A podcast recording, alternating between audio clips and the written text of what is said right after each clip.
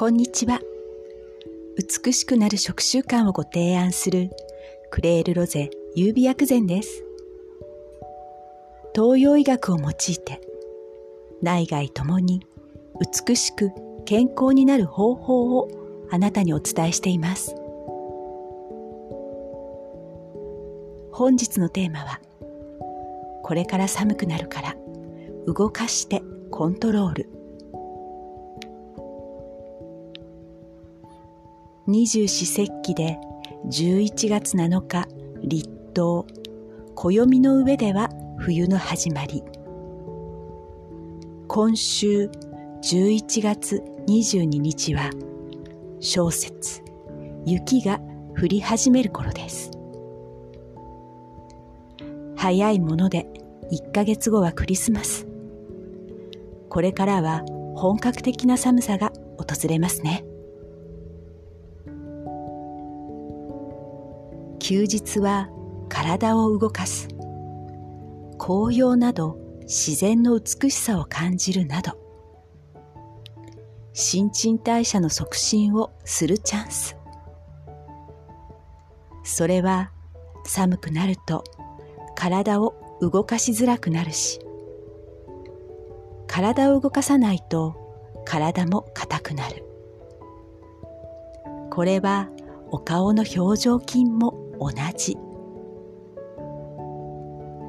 本格的な寒い季節の前に体をしなやかにお顔の表情筋も柔らかくすると血行も良くなりお肌や体の新陳代謝も活発化しますよ。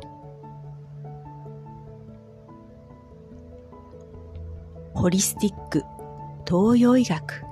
薬膳の基本は心と体を整える。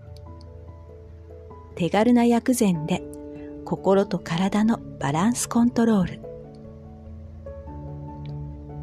睡眠が整ったら本格的な寒さを迎える前になんとなく感じている冷えなど今のうちにプラスマイナスゼロになさってくださいね。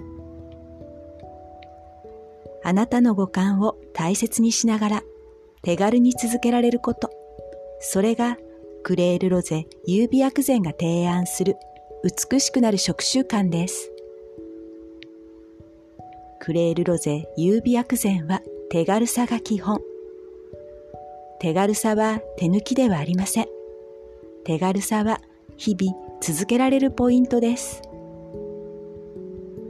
クレールロゼ優美薬膳はあなたが選択することを大切にしています。これがホリスティック、中医学理論や薬膳の難しく奥深いことを手軽に自由にできることに特化したクレールロゼ優美薬膳です。